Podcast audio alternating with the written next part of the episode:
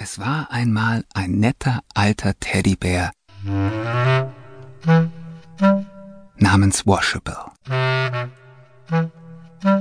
Dieses Wort hatte auf einem kleinen Schildchen gestanden, das der Bär am Ohr hängen hatte, als er noch ganz neu war. Deshalb hatte das Kind, dem er gehörte, ihn so genannt. Aber das war lange her.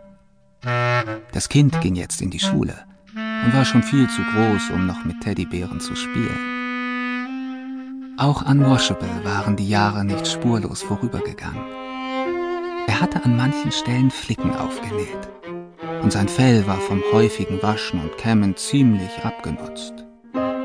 So saß er nun also die meiste Zeit auf seinem Ehrenplatz in der Sofaecke und guckte geradeaus vor sich hin. Aber Tag und Nacht nur immer auf einem Ehrenplatz sitzen, ist auch nicht gerade lustig. Und deshalb tanzte Washable manchmal ganz für sich allein ein wenig herum. Aber nur, wenn ganz bestimmt niemand zusah. Sonst hätte er sich geniert. Denn er war ein bisschen ungeschickt, eben wie alle Teddybären. Als Washable eines Tages wie immer in seiner Sofaecke saß, summte eine Fliege im Zimmer herum und setzte sich schließlich auf seine Nase. Hallo, sagte sie. Hallo, antwortete Washable und schielte auf die Fliege. wie geht's? wollte die Fliege wissen. ich sitze hier. sagte er, Das sehe ich selbst. summte die Fliege, Aber wozu?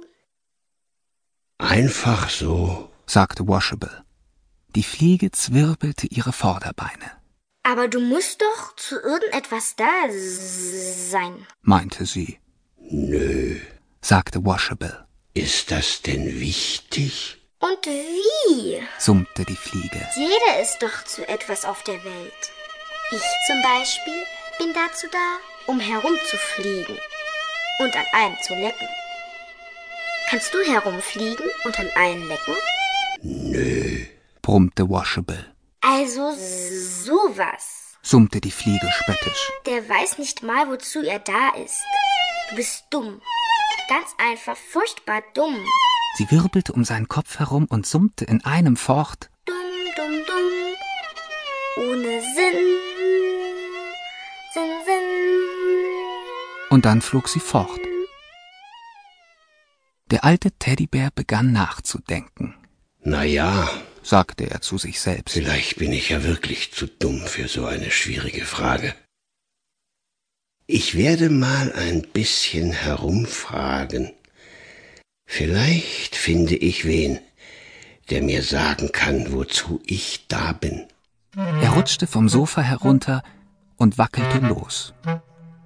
Als er an der Kellertreppe vorbeikam, begegnete er einer Maus, Hallo, sagte der Teddy freundlich. ich heiße Washable und wüsste gern, wozu es mich eigentlich gibt.